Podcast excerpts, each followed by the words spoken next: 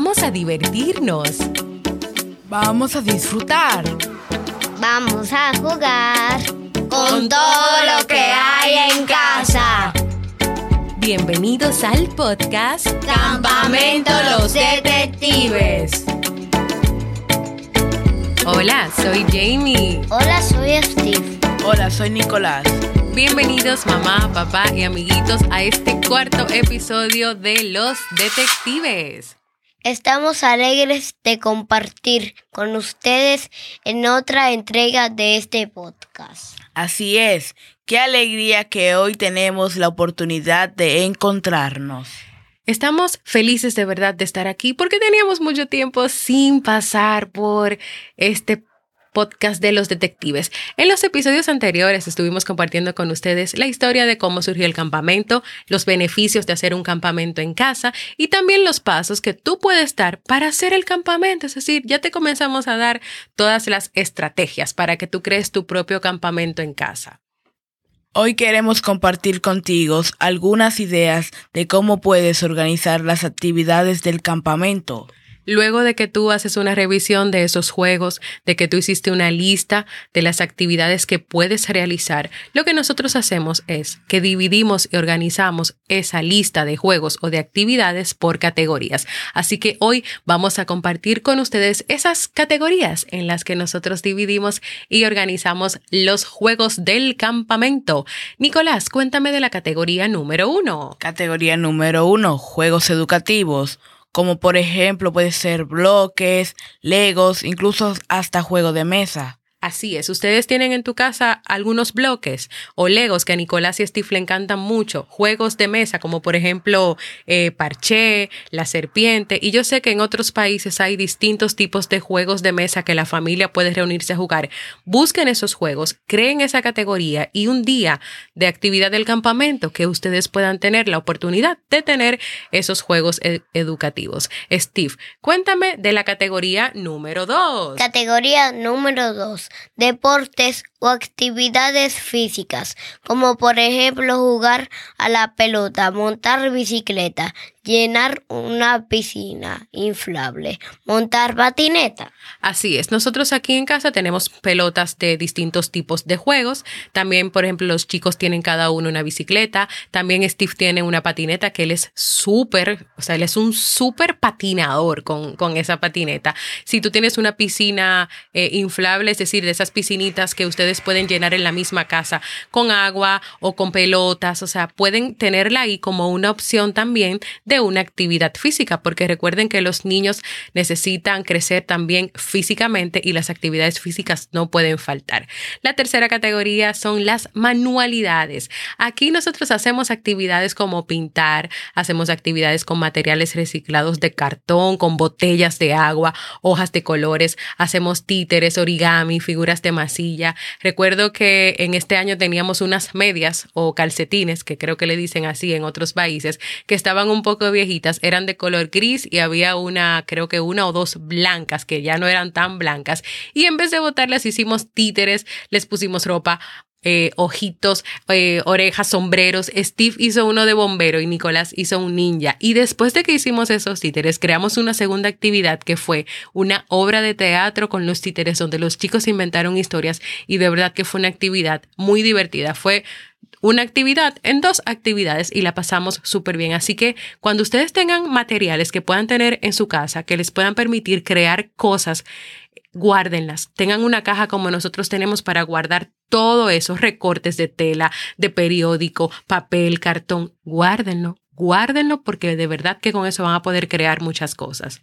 Yo recuerdo que en otros años hicimos manualidades como una estufa de cartón y de papel. También hicimos robots de cartón, un garaje de los carros pequeños, o sea, Hot Wheels, y un, hasta globos aerostáticos. Y para los padres que tienen hijas, podrían hacer manualidades como muñecas, incluso hasta una cocina de cartón.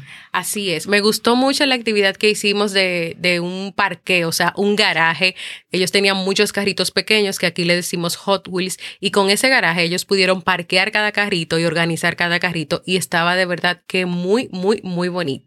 También están los juegos libres. Esa es una categoría inventada por Nico y Steve, ya que ellos de manera espontánea en algún momento o en, en algún momento de la semana o de los días del campamento, ellos se le ocurren, eh, imagínense que tomar todos los muñecos superhéroes que tienen y crear toda una historia, pero no cualquier historia, o una historia divertida, hasta con, o sea, con toda una, con una caja que ellos llegaron a hacer hasta un teatro y ahí pues presentaban esas historias. Otro juego espontáneo es que ellos hacen un taller de mecánica, ellos buscan todos los carros a control remoto, todos los camiones, todo lo que existe en esta casa que pueda ir al mecánico, ellos crean un taller, ellos buscan herramientas y ellos se pasan un buen momento jugando, que ellos están eh, preparando sus carros, arreglándolos y poniéndolos bonitos y nítidos para continuar la carrera que es tenerlos a ellos como sus dueños. Vamos con la categoría número 5.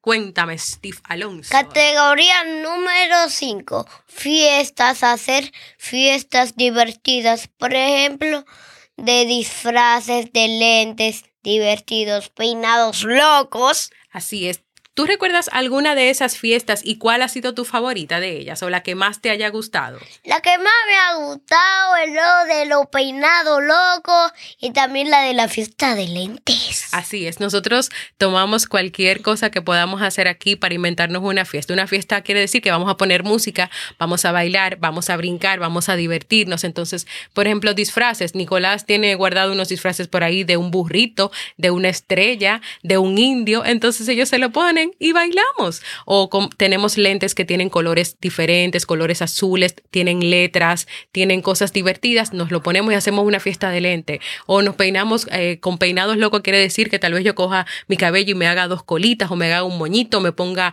eh, un color en el cabello. Los niños entonces, por ejemplo, se peinan hacia arriba. ¿Cómo es, cómo es el peinado que tú te haces, Nicolás? Como una cresta de gallo. Exacto. Y ahí nos reímos muchísimo, no solamente con lo que estamos creando para la fiesta divertida, sino también con el hecho de que nos reímos cuando vemos la creación de cada uno. Vamos con la categoría número 6, artes. Categoría número 6. Nos encanta pintar, entonces tomamos los colores, crayolas y pinturas que tenemos y empezamos a pintar y a crear obras de arte. Así es, obras de artes. Una vez hicimos una actividad con un libro que nos gusta mucho, que es el de cuento con estornudo y arcoíris. Así que leímos un cuento de ese libro y con ese cuento nos inspiramos e hicimos una obra de arte de unos arcoíris hermosos. Categoría número 7. Cocinan. En esta categoría cocinamos juntos, como por ejemplo bizcocho de zanahoria, paletas de frutas, galletas. Un día vino mi tía Stephanie nos trajo una sorpresa que era galletas, eh, decoraciones para decorarlas, las decoramos.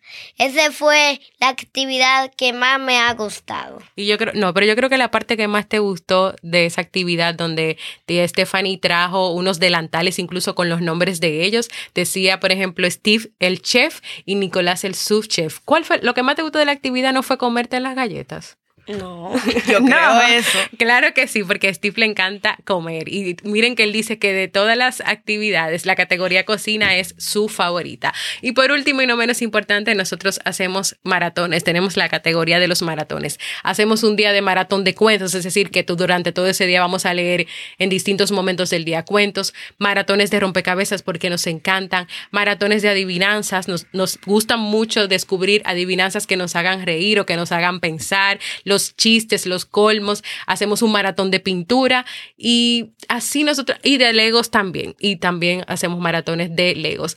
Y así nosotros dividimos en estas ocho categorías las actividades que hacemos en el campamento o organizamos esa gran lista que hacemos antes de iniciar el campamento en esas otras categorías. Creo que esa es una manera creativa de organizar las actividades.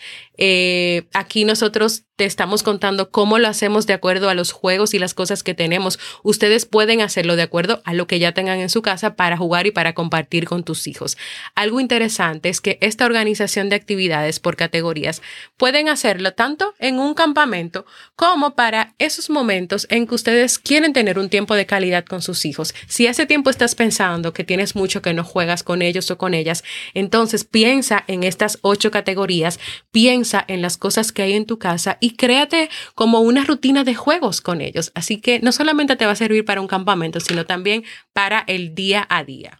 y esperamos que les sean de mucha utilidad. Antes de despedirnos, Nico y Steve recomiendan.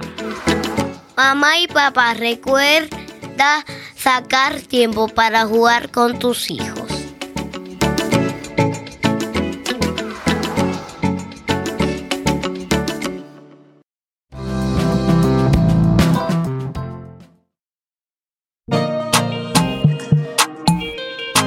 Y así hemos llegado al final de este cuarto episodio. Gracias por escucharnos y quedarte hasta el final. Antes de irnos, Recuerda dejarnos tus comentarios en el canal de Telegram de Sasuke Network. Ahora sí. Arriba del Chirragaxo, Ragaxa. Mamá, papá. que tengan un bonito día.